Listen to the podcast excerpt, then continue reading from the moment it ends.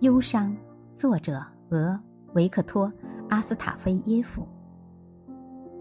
湿漉漉的雪在融化，窗玻璃上沾着一片鸟的羽毛，像被揉皱了，了无生气，孤单凄凉，看着叫人心疼。也许深夜里，一只小鸟用它的喙扣过这扇玻璃窗，想求得一点温暖，可我这个耳背的人。却没有听见他的口窗声，没放他进来。而现在，这片小小的羽毛，就像一种劫难，在窗玻璃上闪耀着白光。后来，阳光晒干了玻璃，那片羽毛飘逝了，可我心中留下了忧伤。这只小鸟大概没有挨过这个冬天，没有熬到暖洋洋的春天。我于心不忍，黯然神伤。